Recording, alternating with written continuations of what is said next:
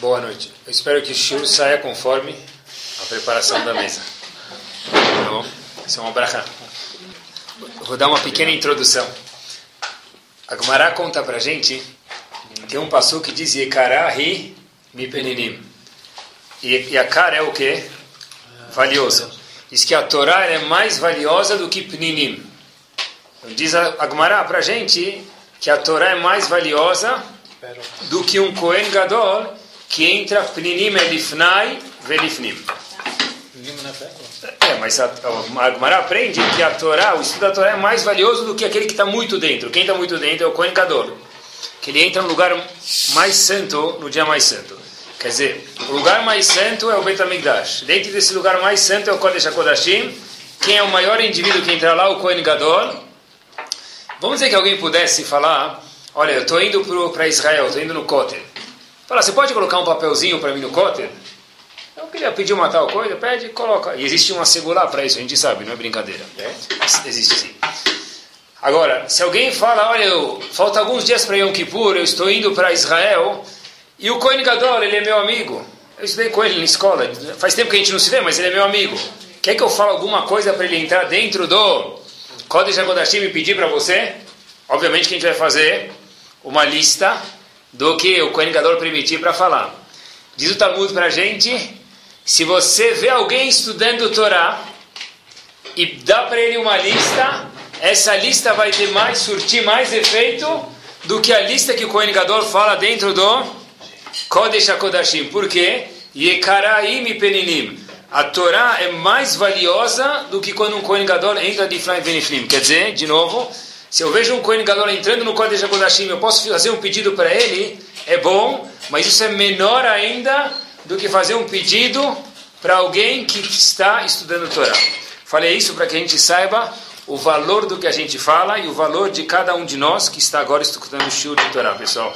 Isso é mais importante do que Kohen Gadol entrando dentro do lugar mais santo do mundo uma vez por ano, que é o Kodesh Kodashim Yom Kippur.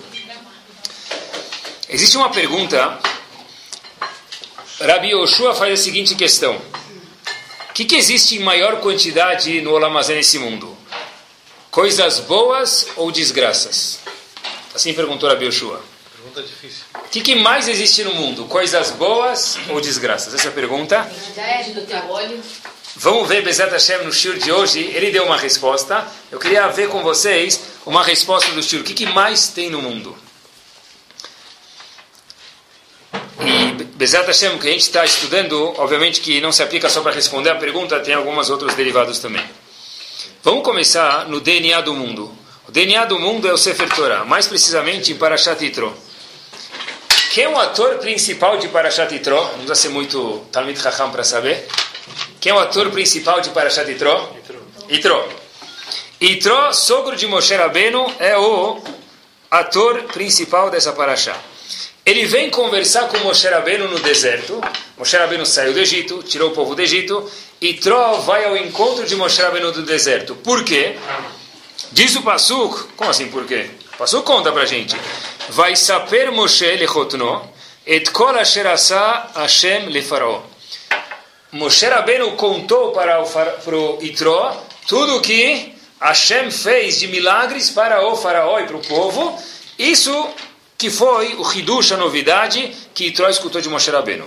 Logo que eu li isso, e quando a gente lê isso, é óbvio, igual no carro quando falta óleo, ou está acabando a gasolina, acende a luz vermelha, a mesma coisa aqui, pessoal, quando Itró chegou e foi escutar de Moshe Rabbeinu, ele escutou os milagres. Como assim escutou os milagres? Ele tinha que ir até o deserto para escutar os milagres? A gente fala todo dia no Vaiosha, Shameu Amim Irgazun. Todos os povos escutaram e estremeceram. Quer dizer, quando estavam no deserto já, o mundo inteiro, hoje em dia tem New York Times, lá provavelmente tinha The Desert Times, na época do deserto, na primeira folha do jornal do deserto, o que, que saiu? povo judeu é salvo do, da maior potência do mundo. O mar abre, o povo judeu sai. Dez pragas acontecem. O man cai no deserto. As moças judias não precisam lavar roupa porque as roupas são lavadas durante 40 anos no deserto. E as roupas crescem conforme as pessoas. E daí por diante, todo mundo sabia todos os milagres que estavam acontecendo no deserto. O que, que Itró foi fazer para falar com Moshe Rabbeinu? Itró foi falar com Moshe Rabbeinu e o Passu contou para a gente vai saber Moshe lechotno et kol asher Hashem nefaró. Tudo que Faraó fez, ele contou, Moshe Rabbeinu contou para Itró. Mas qual a novidade? Já veio até o deserto para escutar isso? Todo mundo sabia os milagres que aconteceram. O mundo inteiro escutou tudo isso. O que, que Itró foi fazer com Moshe Rabbeinu? O próprio Passuk continua dizendo para a gente aonde Moshe Rabbeinu contou para Itró tudo isso que aconteceu. Diz o Passuk, vai avô ao ela. Moshe Rabbeinu trouxe Itró para a tenda e contou para ele os milagres que Hashem fez no deserto. Agora, obviamente, que a pergunta é, se ele contou para Moshe, Moshe Rabbeinu contou para Itró dentro da tenda, ou fora da tenda, ou na cobertura, ou no subsolo, qual é a diferença? Deve ser que tem, porque senão a Torá não contaria para a gente.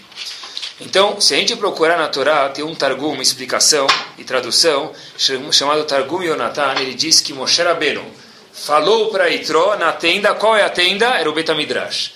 Dentro do deserto havia uma casa de estudo de Torá, Betamidrash. Nessa tenda entrou Moshe Rabbeinu e contou para Itró os milagres. E ainda assim, como responde a pergunta? Itró já sabia todos os milagres. Pessoal, olhem que bárbaro. Rosh Vaditeus, Rav Gifter, diz o seguinte... É certo, você tem razão. E Tró já tinha lido todos os e-mails e todos os jornais do que aconteceu no deserto. Os milagres, o mar que caía, as dez pragas, o povo saindo e sendo libertado da maior potência do mundo, ele já tinha escutado. Qual foi a novidade que Moshe Rabbeinu contou? Diz Rav Gifter para a gente que Moshe Rabbeinu colocou ele dentro de um Betamidrash e contou para ele. Ele mostrou para ele a mesma coisa, porém na perspectiva de quem? do Betamidrash. Na perspectiva de quem? Da Torá. O mesmo fato, quando ele é visto, num, vamos dizer, a olho nu, num olho de um Amaharetz, olho de uma pessoa ignorante, ele tem uma certa visão, uma certa consequência e, uma, um certo impacto. Quando Moshe Rabbeinu chama Itró para escutar exatamente os mesmos fatos que ele já sabia, e Itró foi até o deserto para contar isso para Moshe Rabbeinu, ele conta esses fatos dentro do Betamidrash, na perspectiva da Torá, isso aqui tem uma, um efeito diferente e foi por isso que Yitro andou quilômetros até o deserto para encontrar Moshe Rabbeinu, para escutar exatamente a mesma coisa que ele já sabia, porém com o enfoque que a Torá nos dá sobre os milagres. A gente falou o Pasuk, Shameu Amim Irgazun. O povo inteiro, o mundo inteiro, o globo terrestre inteiro escutou os milagres. Quem veio se converter? Quem foi a única pessoa que veio se converter? Itró. Mas todo mundo escutou. Qual a diferença? Porque Itró teve o zehut de ter como genro Moshe Rabbeinu. E, portanto, ele escutou as mesmas coisas no enfoque da Torá. Isso dá uma influência completamente diferente. Fato é que milhões de pessoas, volto a repetir, escutaram tudo o que aconteceu e ninguém veio encostar o ouvido para saber o que, que é Hashem. O único foi Itró. Ele teve o mérito de vê isso dentro de um Betamidrash. Próprio Itró diz, na Parashat Itró mesmo, Atayadati. Agora, depois que Moshe Rabbeinu me contou o que aconteceu no enfoque da Torá, que Gadol Hashem Mikola Elohim, que Deus é maior do que todos os outros deuses. Apesar que ele já tinha lido isso muitas vezes, mas é diferente quando a gente escuta, conforme os quando a gente veste o óculos da Torá, escuta conforme o ouvido que a Torá quer dar para a gente, pessoal, as coisas têm um enfoque completamente diferente. A Torá faz com que a pessoa veja, veja a mesma coisa de uma forma mais clara e a única forma verdadeira do mundo. Porque, por definição, a palavra emet é verdade. Qualquer coisa que foge da verdade já deixa de ser verdade. Por exemplo, na própria palavra emet já consta isso. Emet é verdade. Qual é a letra única do alfabeto que se eu tirar ela, ela não tem som nenhum? Sem vogal.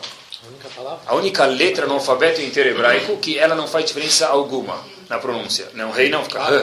O Aleph. A letra Aleph sem vogal não faz diferença nenhuma. Na, letra, na palavra emet, verdade, ela começa com a letra Aleph. Se eu tirar a letra Aleph, que não faz diferença nenhuma, vamos dizer, na pronúncia sem a vogal, o que, que sobra?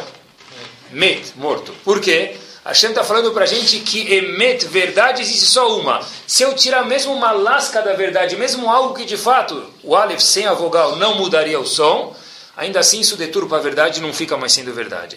Quer dizer, escutar alguma coisa no enfoque da Torá do emet, isso dá, mesmo sem que a gente perceba, a, pessoa muda com isso, a pessoa. Tem coisas que não dá para explicar, mas eu vou tentar.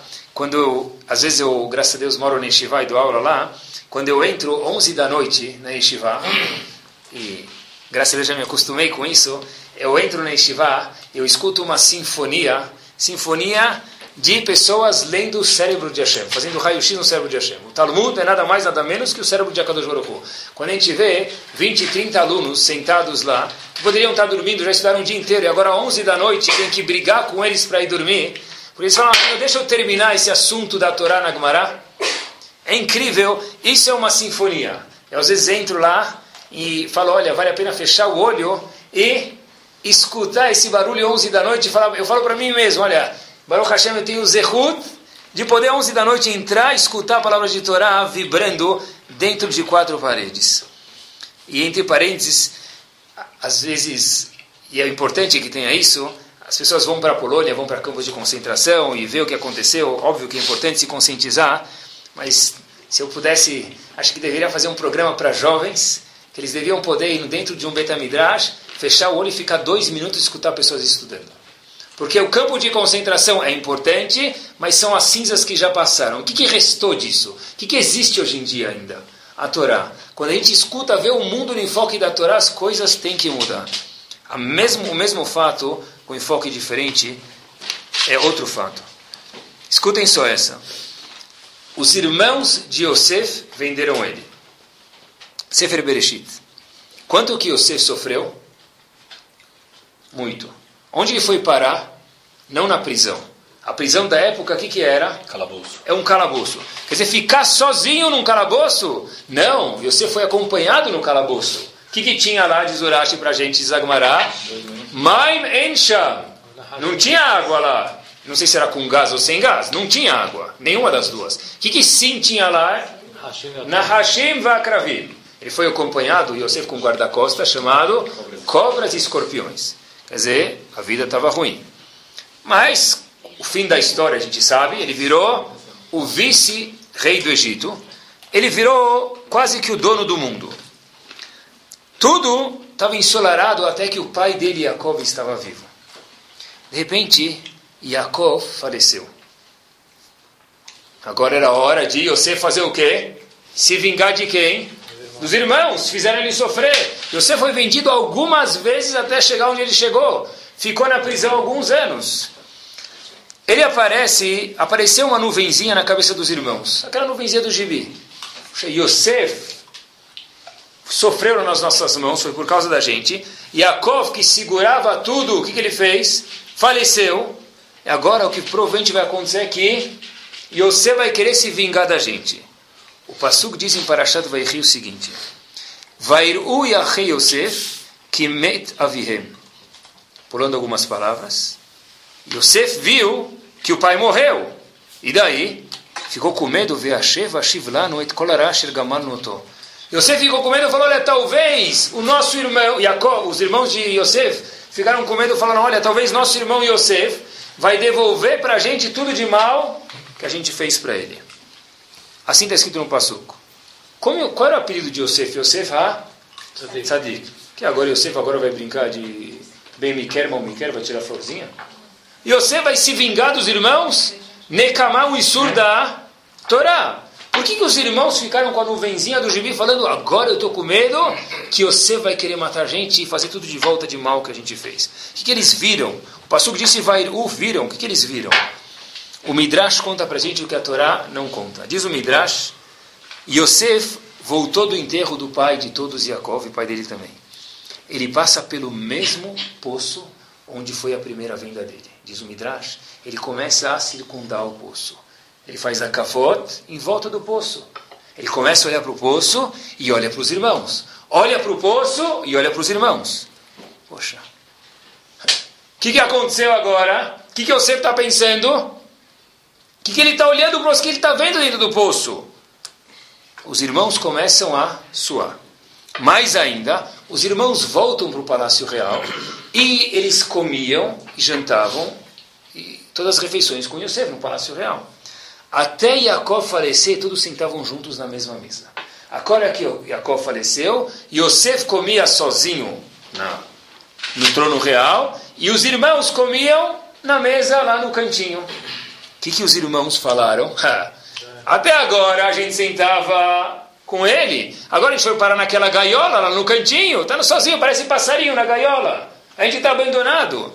Poxa vida. O que, que fizeram os irmãos? Os irmãos foram para Yosef e falaram: Olha, o nosso pai Yaakov, que é pai de você também, fez um pacto e pediu para que depois que ele morresse, você não fizesse mal para a gente. E Yosef concordou, falou: Não vou fazer mal. Curiosidade: o Midrash conta para a gente que Yaakov nunca falou isso. Eles mentiram de tanto medo que eles estavam que Yosef ia matar eles. Por quê? Ele ficou rodando em volta do poço. Porque ele sentou longe da mesa, abandonou eles e até agora não fazia isso. Esse é o lado da moeda, esse é o lado de medo dos irmãos. Esse é um lado do cenário. Bom, é isso que está escrito. Bom, olhem o outro lado da moeda. Diz o Midrash para a gente, Rav Levi Veravitzchak, Ulonit Kaven Ela Leshem Shamaim. Tudo que você fez foi Leshem Shamaim. Até aí não quer dizer nada, porque as maiores atrocidades que acontecem no mundo é tudo só pode matar alguém, Leshem Shamaim. Então até agora não respondeu nada. Yaakov diz o Midrash, o que estava dentro da cabeça de Yaakov quando ele começou a rodar o poço? Yosef, obrigado. Yosef começou a rodar o poço e falou o seguinte: Olha quantos milagres Hashem fez para mim. Eu fui vendido aonde? nesse poço. Eu estava aqui com cobras e escorpiões. E hoje eu estou voltando com meus irmãos como um vice-rei do Egito e do mundo. Hashem me salvou do poço. Baruch Hashem, Agomele Hayavim Tovim, Shegimalani Koltuf. Yosef volta para o palácio e os irmãos vão comer com ele e Yosef fala, olha, Habibi, vocês sentam na outra mesa. Sabe por quê? Os irmãos não sabiam disso, mas o Midrash conta para gente isso. Até ontem, o nosso pai estava vivo. E quem sentava na mesa era eu, porque eu sou presidente do Egito. Porém, eu não acho justo eu sentar na mesa, na cabeceira da mesa, porque Reuven é mais velho do que eu. Porque Yehudá é o rei de Bnei Israel. Eu não mereço sentar na cabeceira da mesa. Então, para não desobedecer meu pai, o que, que, eu vou fazer? Vocês, por favor, sentem em outra mesa, porque eu não quero desonrar vocês e sentar na cabeceira. Então, eu não posso sentar junto com vocês. Mas, por outro lado, eu também não posso sentar com vocês na mesma mesa e não sentar na cabeceira, porque meu pai mandou. Então, sentem vocês em outra mesa e eu na mesa real. Espera aí. É o mesmo cenário, visto exatamente de outro ângulo. Os irmãos estavam numa fria ou não? Não. Mas, mas você foi no poço. Ele olhou para o poço para fazer a gomer. Mas ele separou a gente da mesa. Ele separou a gente da mesa para não desobedecer ao pai. Tudo depende do que? Da interpretação da pessoa. O mesmo fato pode ser visto de duas formas diferentes.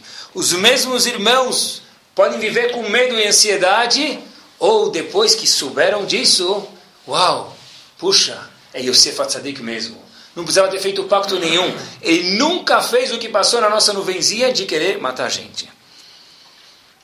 O Midrash está contando para a gente o que o olho humano vê, muitas vezes é uma coisa. O que está atrás do olho humano a gente não vê. Mas o que está atrás do olho humano é o cérebro da pessoa. E conforme o cérebro da pessoa está preparado para ver alguma coisa, a pessoa vê os fatos diferente. Hoje no mundo, se a gente olhar, não posso falar dezenas nem centenas, mas com certeza milhares de matérias, o que interessa para o mundo é o QE em vez de QI. QE é o quociente emocional. Hoje o mundo se preocupa muito menos com o quociente de inteligência e muito mais com o quociente emocional. Mas por que isso? Eu não sei porque antes era diferente, eu não sei responder para vocês. Mas, porque é o que a Torá está contando para a gente aqui, talvez essa é a mensagem, porque se você está bem emocionalmente, aquele mesmo fato você pode ver os irmãos de Yosef.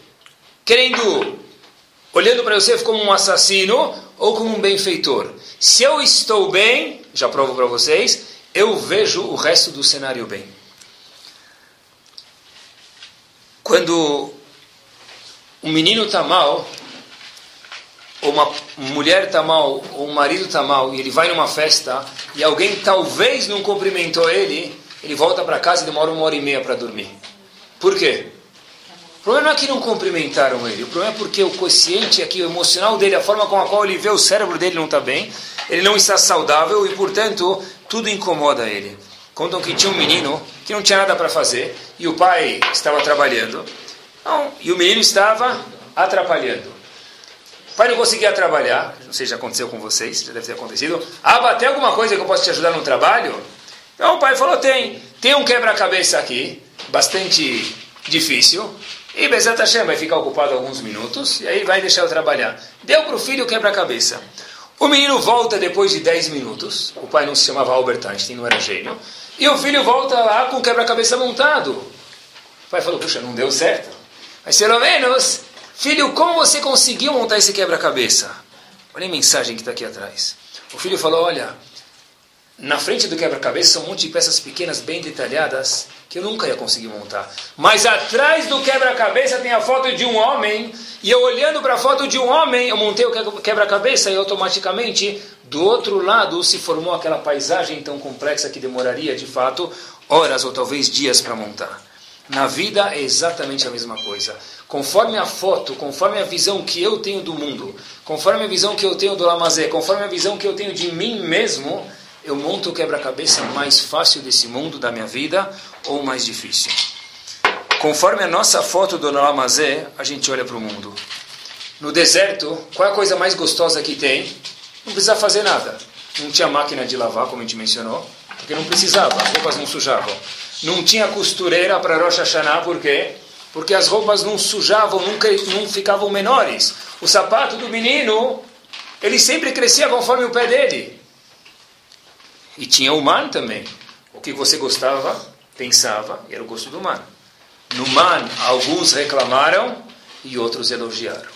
Não foi todo o povo que reclamou do man, alguns reclamaram. Porque se eu não estou bem comigo mesmo, o que aparecer na minha frente, o que eu vou fazer? Reclamar. Alguns satisfeitos, outros não. O povo passa alguns meses no deserto e diz o seguinte: Vatomru Besinat Hashem Otano, Hotzianu Me'eret Mitzrayim, Sefer Dvarim, no começo. Hashem detesta a gente e é por isso que ele tirou a gente do Egito. Espera aí. Hashem protegeu vocês até agora. Pergunta Rashi, como que o povo sabia que Hashem detestava eles? E é por isso que tirou eles, a gente do Egito para sofrer no deserto. O Pasuk diz, Besinat Hashem Otano. Pelo fato que Hashem detesta a gente, ele tirou a gente do Egito. Pergunta Rashi, como o povo sabia que Hashem detestava a gente? Diz Rashi o seguinte, olhem que bomba. O Evut. Hashem gosta de vocês. Avalatem Sunimoto. Vocês, Eudim, detestam Hashem. E aí, automaticamente, que o povo disse? Besinat Hashem Otano. Já que eu detesto Hashem, certeza eu vejo que Hashem me detesta, e por isso ele tirou a gente do Egito, deve ser para matar a gente no deserto. Olha que interessante. Não é uma situação parve, neutra, que eu posso ver ela bem ou ruim, diz Urashi para a gente. Mentira. Hashem te ama, é uma situação positiva, e disso o que, que fizeram no deserto? Bessinat Hashem otano. Hashem me detesta. Eu posso pegar uma situação positiva que alguém quer me ajudar e falar, ele me detesta. Isso que ele está ensinando para a gente. O Ayao Evetchem. Hashem gosta de vocês. Naquele caso ele gostava. É, mas eu acho que ele me detesta. Por quê? Porque já que eu não gosto dele, eu acho que ele não gosta de mim. Eu vi num livro de medicina isso.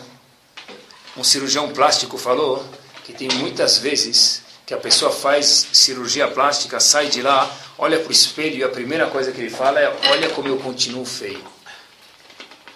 Por que isso? Porque uma pessoa que se acha feia, é, pode ser que demora, e passaram, pode passar um mês e também a pessoa continua se sentindo feia. Por quê? Porque se eu me acho feio, nem que passarem e assinarem no meu, na testa você é Miss Brasil, Eu não vou ficar contente porque eu me acho feio. Deve ser que ele está me bajulando. Deve ser que ele quer algum favor de mim, por isso que ele me elogiou. Por que ele me elogiou? Deve ser que ele quer algum favor. Porque eu de fato não mereço. A pessoa que nunca está bem consigo mesmo, pessoal, essa pessoa vê o mundo inteiro estragado. Contou que tinha, eu vi uma que tinha um indivíduo que estava numa empresa, ele era o diretor da empresa, e cada vez que ele via e voltava, parecia, os, uh, os funcionários pareciam, sabe, um pedaço de tecido velho, todo mundo desmotivado. O, o patrão falou: o que, que eu posso fazer para motivar esses funcionários? De repente ele chega, todos os funcionários chegam uma segunda de manhã na empresa, eles veem um cartaz. Acaba de falecer um dos funcionários que estava levando a empresa a o caos. E o, o enterro dele vai começar na quadra de esportes o caixão dele está meio-dia na quadra de esportes. Um desce meio-dia na quadra de esportes, vê quem é esse patrão. A empresa estava mal, a gente quer ver quem é o Rachá, Merushá, que estava fazendo a gente ficar desmotivado. A gente quer descobrir. E fizeram uma fila para passar na frente, e o caixão estava lá, e eles passam olhando o caixão, todo mundo olha pela janelinha, vê quem é o indivíduo, e sai em silêncio assim, uau, puxa, agora ele descobriu quem era a pessoa. O que, que tinha na janelinha de lá? Um espelho. Que mensagem. Quem o indivíduo estava acabando com a nossa vida? Quem estava no caixão? O espelho. Porque, na verdade, muitas vezes a vida ela é bela. Só que a pessoa acaba estando não sadia, ela não vê isso de uma forma boa. Esse é o consciente emocional. Eu vi uma história, e tudo dá para ser visto de duas formas. Rav Ben Tzion Abashaur, Zecher Tzadi Vekadosh Libracha, Rosh Yvad Purat Yosef o motorista da perua, ele não aguenta mais dirigir aquela perua levando os alunos de casa para Yeshiva e de Yeshiva para casa. Ele pediu demissão. Um menino reclamou para ele e começou a gritar e jogaram papel, jogaram giz, a gente conhece isso tudo muito bem. E o motorista falou, olha, eu quero me demitir. Foi para o Rosh eu quero me demitir. O Rosh falou, tá bom. Mas me leva, disse Roshivá, olha, eu vou te deixar você embora, a gente gosta muito de você, mas eu gostaria que você falasse com o Roshivá de Purat Yosef, Rabbenciona Bashaur. Eu vou falar o quê com o Roshivá de Purat Yosef? Que eu quero ser motorista, eu quero ir embora, preciso pedir permissão, não estou vendo a verá. Não, vem comigo, tá bom. Sabe que no Egito tinha 49 níveis de impureza. E esse motorista já estava no 49 nível de paciência. de paciência. Faltava um segundo para ele ficar de crelou com ela Majnun. Ele ah, veio, vou falar com o Rosh para pedir demissão, tudo bem. Foi lá. O Rosh entra, ele está lá, e o, contam para ele o que aconteceu. O Rosh falou, olha, você pode pedir demissão, mas eu gostaria que você escutasse uma frase. Ele falou, o quê? Imagine que, em vez de você estar dirigindo um ônibus escolar, você está dirigindo um Arona Kodesh. Cada vez que você abre a porta para entrar e sair um aluno, você está fazendo o Petichat Aechad. Não tem leilão, sorte sua.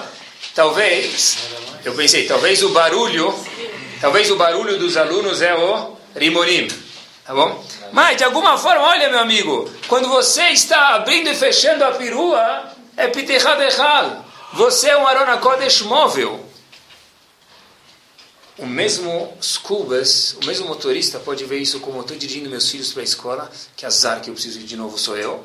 Na verdade, olha, eu estou participando do rinur deles, é uma mitzvah que eu estou fazendo, e essa mitzvah ninguém nunca mais tira de mim. Talvez isso da briga, para que as pessoas tenham que brigar agora para ver quem vai levar na escola, o pai ou a mãe. É, depende de fato, depende de como a gente vai ver.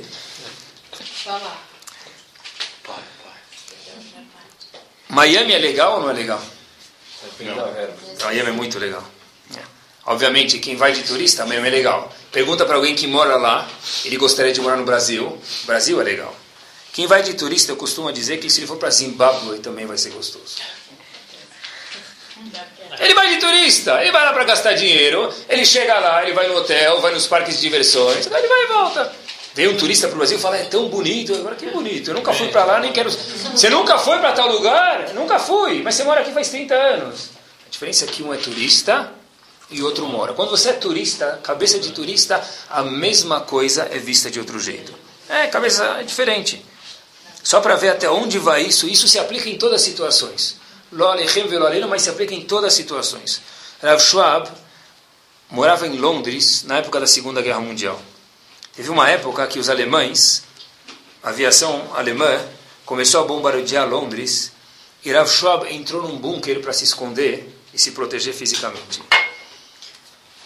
Ele conta isso para um outro Rav contemporâneo dele, Rav Elia Lapian. E Rav Elia Lapian disse para ele, Ashrecha, você é sortudo, que você teve que entrar num bunker, sentir o medo de perder a vida para depois de sair de lá, apreciar mais a vida. Quer dizer, mesmo uma situação preta, mas preta mesmo, suja e ruim como essa, depende de como você enxerga. Óbvio que ninguém vai desejar para o outro, entra num bunker, numa situação de guerra. Mas de tudo dá para ver isso florido ou dá para ver de uma situação incômoda. Tudo depende do foco da nossa máquina de fotografar, que é o nosso cérebro. Eu coloco as crianças para dormir. De novo, não aguento mais. Por outro lado, Loalê, uma pessoa que não tem filhos, quanto ele daria para colocar as crianças para dormir? Todo dia? Não precisa ser todo dia, mas às vezes quando você colocar, lembra que é legal poder deitar na cama e rolar com eles, fazer bagunça, puxar o cobertor, entrar os dois dentro do mesmo cobertor, fazer uma cabaninha. É isso mesmo. É legal isso. Porque daqui a pouquinho eles vão fazer bar mitzvah. E mais menos pouquinho eles vão casar. E aí a gente vai escutar, depois do casamento, e parece que demora, mas passa bem rápido, a pessoa chega na roupa e ele conta que ele voltou para casa Puxa, cada vez que eu entro eu vejo aquele quarto tão vazio, fico com uma saudade do meu filho e da minha filha. É para curtir. É isso, é colocar eles para dormir ou curtir o momento de fazer o Shema Israel e colocar eles para dormir. Essa é história de Yosef. Os irmãos viram de um jeito e o Midrash contra que era de outro jeito. Se os irmãos de Yosef estavam preocupados e que se sentiam culpa, estavam com a carapuça porque fizeram errado com Yosef, eles olhavam e falavam: deve ser que ele quer matar a gente. Quando eu sei que eu não fui leal com um amigo, e eu vejo ele conversando com alguém, que eu penso? Deve ser que ele está falando mal de mim. O problema não é o amigo, o problema sou eu. Porque eu sei que eu passei a perna nele. Deve ser que ele está falando mal de mim. Não é o amigo, é o meu cérebro que não está consertado. Essa é para Chatre. Re, ayom, berachau klala. Tradução, veja eu estou te dando hoje vida ou o contrário, bênção ou o contrário. Eu nunca tinha pensado, mas quando preparei o shur pensei nisso. Qual a primeira palavra do Pasuk? Re. Depende de como você vai ver. A mesma coisa, a visão muda. Brachá ou klalá. Uma bênção ou lo no contrário. Havia um Magid Magid era um darshan que ia de cidade em cidade, havia muito isso há 150, 200 anos atrás. Havia um mag de Kelem, ele ia de Kelem para outras cidades. E ele conta o seguinte, ele, ele borda o seguinte cenário. Imaginem que Hashem vai e faz Techiat Ametim, ressurreição dos mortos, e eles começam a levantar e andar. Pergunta o Mag de Kelem para o público, qual a primeira coisa a gente acha que algum médico ia levantar e ia querer fazer? Eles têm meia hora, e Hashem dá um relógio com, com um cronômetro, e na hora que der meia hora, acabou, vai descer de novo. Tem meia hora para reviver. O que eles vão querer fazer? Perguntou Magdiker. Uns vão querer ver a família, outros vão falar, poxa, deixa eu aproveitar para fazer mais uma mitzvah, porque mais uma eu vou chegar mais em cima. Deixa eu ajudar alguém, deixa eu estudar mais um pouquinho de Torá, deixa eu fazer alguma coisa melhor. Disse o Mag de Keller, porque a gente tem mais do que meia hora, é razão para desperdiçar essa oportunidade. Repito, eles tinham meia hora pelo fato que Baruch Hashem está vivo e tem mais do que meia hora, muito mais do que meia hora, para aproveitar, é razão para desperdiçar esse momento. Cada dia, qual a primeira coisa que o Yudi faz quando ele acorda?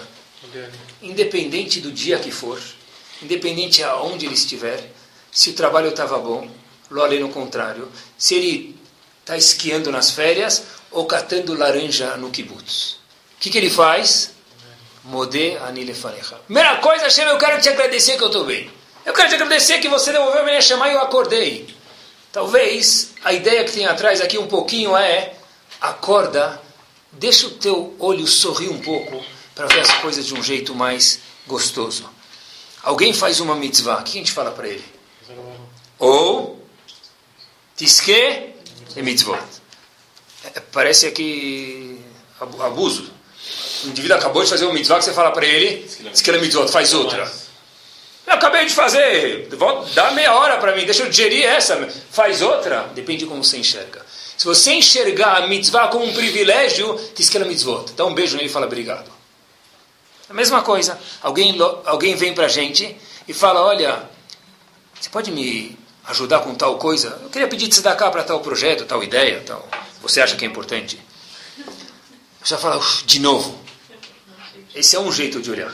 Esse é o jeito parvo de olhar as coisas. O jeito que a pessoa vai com a onda. O jeito do Shio de hoje de olhar, olha, graças a Deus que eu sou um dos que vem pedir para mim. Porque dentro, se a gente olhar em São Paulo, no Rio, em Nova York, na Suíça, em Zurique, aonde for, sempre são as mesmas 100 pessoas que dão cá. Porque quem dá sabe dar, e quem não dá não consegue abrir a mão. Graças a Deus que eu sou uma das pessoas que tem a metade de dar. Graças a Deus, como Rahamim dizem para gente, eu sou daqueles que dá e Loaleno não sou daqueles que precisa pedir. É um enfoque diferente quando acontece uma oportunidade dessa.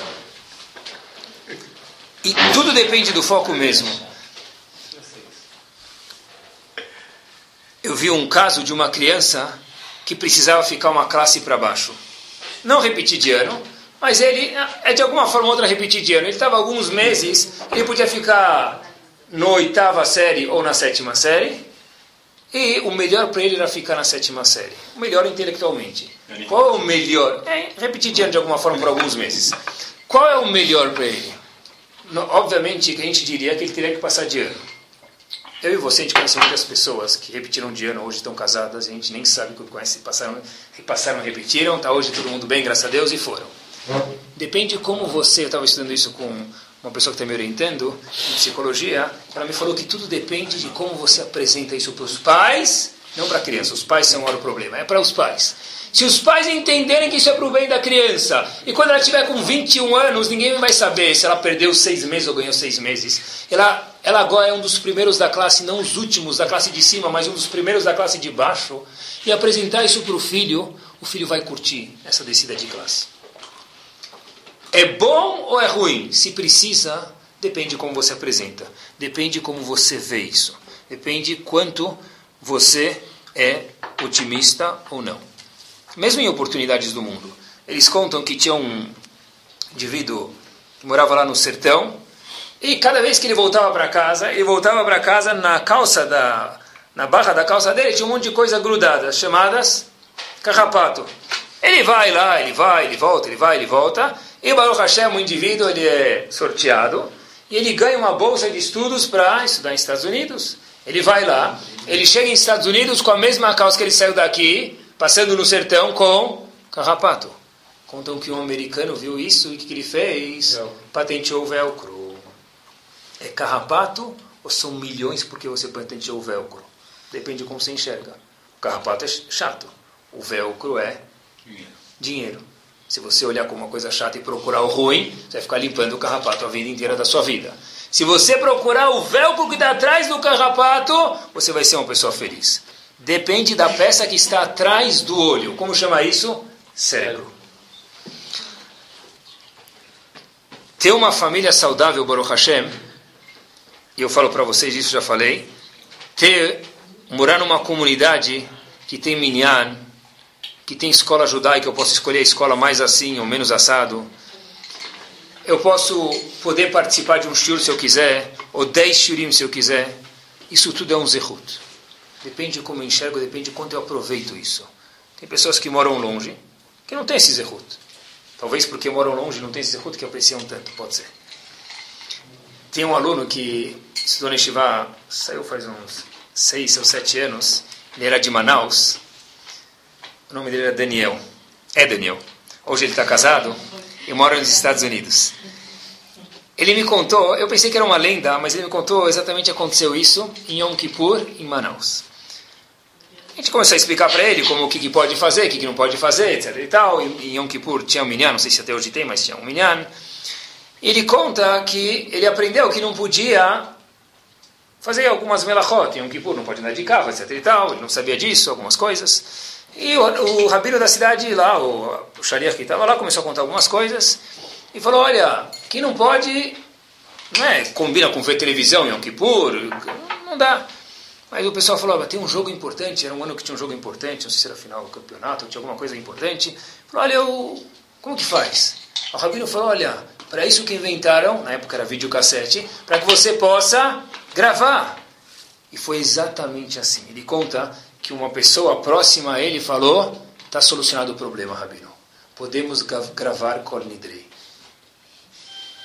Obviamente que o Rabino quis dizer para gravar o jogo e não Kol Nidrei. Mas a ideia é o quê? Podemos gravar Kol Nidrei. O que, que eu quero escutar? Que não precisa ir no Cris. Dá para ver o jogo. Agora dá para ver o jogo Lechem Shamayim. dá para ver o jogo Lechem Shamayim. Depois eu vou escutar no reprise, eu já vou saber todos os detalhes. Vou slow motion no reprise de Carnidrei. O vovô Leilão vai saber, vai ver os lances, vai ver se levantou o dedo com ângulo de 42 graus e deu o leilão certo, deu o lance certo ou não. É, se eu quero escutar que não precisa na sinagoga, eu vou escutar uma batkol, uma voz de Hashem Eliyahu Navi falando para mim. Estava indo na sinagoga e não tinha lugar para estacionar. Siman minashamaim, que não era para fazer minyan. Melhor é rezar em, em casa sem minyan, com concentração, do que na sinagoga. Porque a pessoa enxerga e procura e vê o que ele quer. Essa eu acho que era a grandeza de Moshe Rabbeinu. Moshe Rabbeinu, se a gente for ver, o nome de Moshe é Mem, Shin e Rei. Se eu colocar Moshe Rabbeinu no espelho, o que, que eu vejo? Hashem. Hashem. Porque Moshe Rabbeinu era nada mais, nada menos do que um reflexo de Hashem. Talvez esse era um dos detalhes importantes que Moshe Rabbeinu chegou a ser tão grande. Porque o olho dele que tinha atrás de Moshe Rabbeinu era sempre quem? Hashem. Por isso que ele via as coisas num enfoque tão grande. Estava na Estivá, ontem mesmo estava terminando de preparar o shiur, e eu fui perguntar ao professor de geografia, uma vez eu escutei que o céu é azul. Fui perguntar ao professor de geografia, que dá aula na Estivá, se o céu é azul. Ele começou a me contar que, sabe, que a luz do sol demora oito minutos para chegar do sol até a Terra. E se não fosse a atmosfera, a pessoa ia olhar para o, para o sol, e mesmo com a distância que tem de milhares de quilômetros da Terra para o Sol, a pessoa ia ficar no aleno cega. Mas eu falei, tá bom, professor, e o céu é azul ou não? Ele falou que o céu nunca foi e nunca será azul. Eu falei, como assim? Ontem estava sol, não tinha nuvens neste vale. Eu falei, olha para cima, o céu é azul. Ele falou, você vê azul, mas não é azul. Na verdade, a cor do sol talvez, ele não sabia, e não se sabe mesmo, é um pouco amarelada de algum tipo assim. Mas já que tem alguns gases na atmosfera que tem uma cor azulada. Quando misturados com a luz do sol, eu vejo um céu azul. O céu é azul ou não é? Na verdade, ele é azul não porque ele tem cor própria. É um reflexo do sol com a atmosfera que faz o céu ficar azul. O Yehudi coloca o óculos que ele quiser na vida. Se ele andar com óculos de sol, ele vai ver tudo escuro. Se ele está nublado, ele coloca um óculos de sol e vê tudo escuro se ele está com óculos de Don't worry, be happy, ele vai ver as coisas numa melhor. Todo mundo na vida tem bom e lo além no contrário.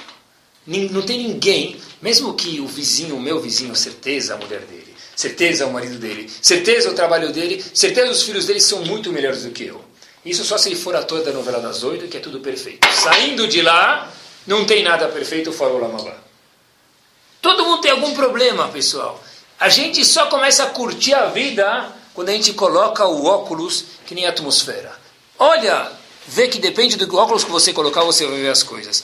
Isso, isso na verdade é essa pessoa que está saudável, ele vê a vida de outro jeito. Em Parashat Balotecha, o povo pediu carne. A gente não aguenta mais o mana, a gente quer carne.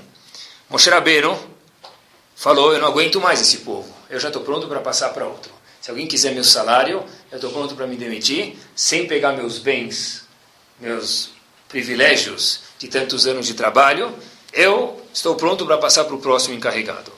Diz Moshe Rabbeinu, Imkacha at oseli hargeni narog. Hashem, se esse povo vai continuar pedindo, pedindo, pedindo, eu não aguento mais, pode me matar. Disse Moshe Rabbeinu, eu repito o pasuk, Imkacha at oseli hargeni narog. Hashem, se você fizer isso comigo, eu prefiro que você me mate antes de que cuidar desse povo. Como ele se referiu a Hashem? Imkaha o quê? At. O que é at em hebraico? Você feminino. A gente não encontra em nenhum outro lugar na Torá que Hashem é na linguagem de feminino. Por que Moshe Rabbeinu falou para Hashem Imkaha atoseli? Se você, Hashem, fizer assim comigo. Diz Rashi, simples. A gente sabe que corporalmente a mulher tem menos força para carregar uma coisa do que o homem. Então disse, Moshe, disse Rashi, Tashash Kohoshel Moshe. Moshe Rabbeinu ficou mais fraco do que um homem, ele só ficou com a força de carregar alguma coisa, de carregar o povo, como uma mulher tem. Abaixou a força dele nesse ponto.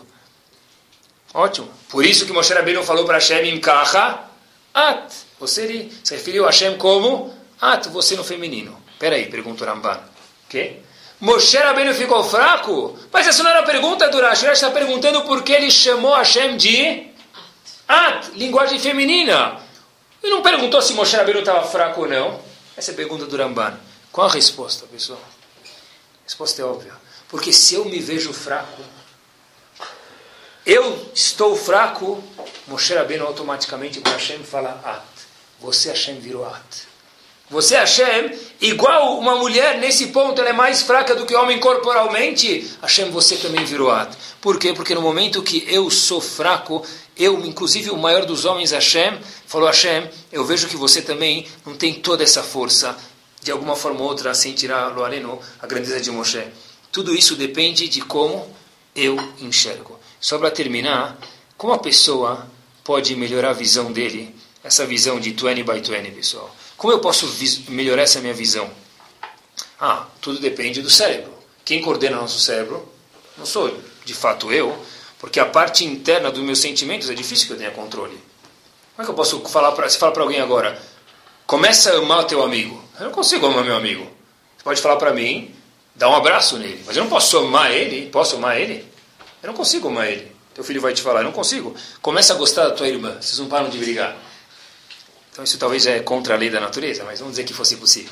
Ah, não dá para você pedir para você gostar da tua irmã não brigar com a tua irmã. Eu não pode me obrigar a isso, pai. É uma pergunta boa. Como a gente faz? A Ramin já ensinaram para a gente há centenas de anos atrás que a, a parte interna, o emocional do homem é muito difícil de controlar ele. Mas o que sim é fácil de controlar é a parte externa. E no momento que eu começo a trabalhar o meu externo, mesmo que eu vou agir de uma forma falsa, isso, de fato, dizem nossos sábios, que age diretamente na nossa parte interna. Em outras palavras, se eu acordei com uma cara de tapete velho, eu estou triste, dá um sorriso. Vai para o espelho, fala, olha, quem está no espelho sorrindo sou eu. Olha para o espelho e começa a sorrir. Sem você perceber, e não deixa ninguém ver você fazendo isso, obviamente, o que vai acontecer? Você vai acabar ficando uma pessoa mais feliz. O interno está fora do nosso controle, mas o externo está dentro, e conforme a gente melhora o externo, vai o interno também. Isso aplica para mitzvot também. Ah, eu sei que o jeito que eu coloco o tefilim eu percebo que não é o jeito que Hashem gostaria. Se você começar a se empenhar para colocar o se você começar a acordar um pouco mais cedo para colocar tefilim, essa parte externa ativa vai fazer com que a pessoa curta mais, goste mais e aprecie mais a mitzvah de tefilim. Se eu a reza para mim já ficou mais um blá blá blá, eu nem aproveito mais a tefilá, chega um minuto mais cedo na reza, senta no teu lugar, fica parado, aprecia mais aquilo, automaticamente você vai, vai criar um feeling interno também. Uma mulher quando acende vela de Shabbat, ela Baruch Hashem já acendeu centenas de vezes vai acender mais milhares de vezes se Deus quiser.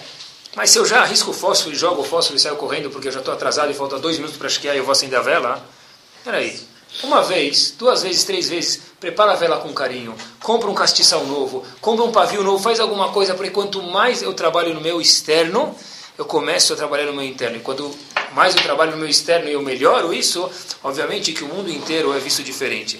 Então agora a gente pode responder a pergunta: tem mais coisas boas no mundo ou mais desgraças? Se a pessoa vê o jornal das oito, é difícil responder, porque está cheio de coisa ruim que aparece lá o das sete. Mas no mundo de fato, não existe resposta para essa pergunta. Depende de como você, como nós vemos. Se eu sou uma pessoa mais otimista, uma pessoa mais para frentex, uma pessoa que tem um emet, que vê as coisas no enfoque da Torá, tem problemas, mas a vida tem muito mais coisas boas. Contrário do aleno, a pessoa não vê. Então que Bezat a gente possa trabalhar, andar com olhos sorridentes e ver e aproveitar as oportunidades sorridentes que aparecem na nossa frente a todo dia.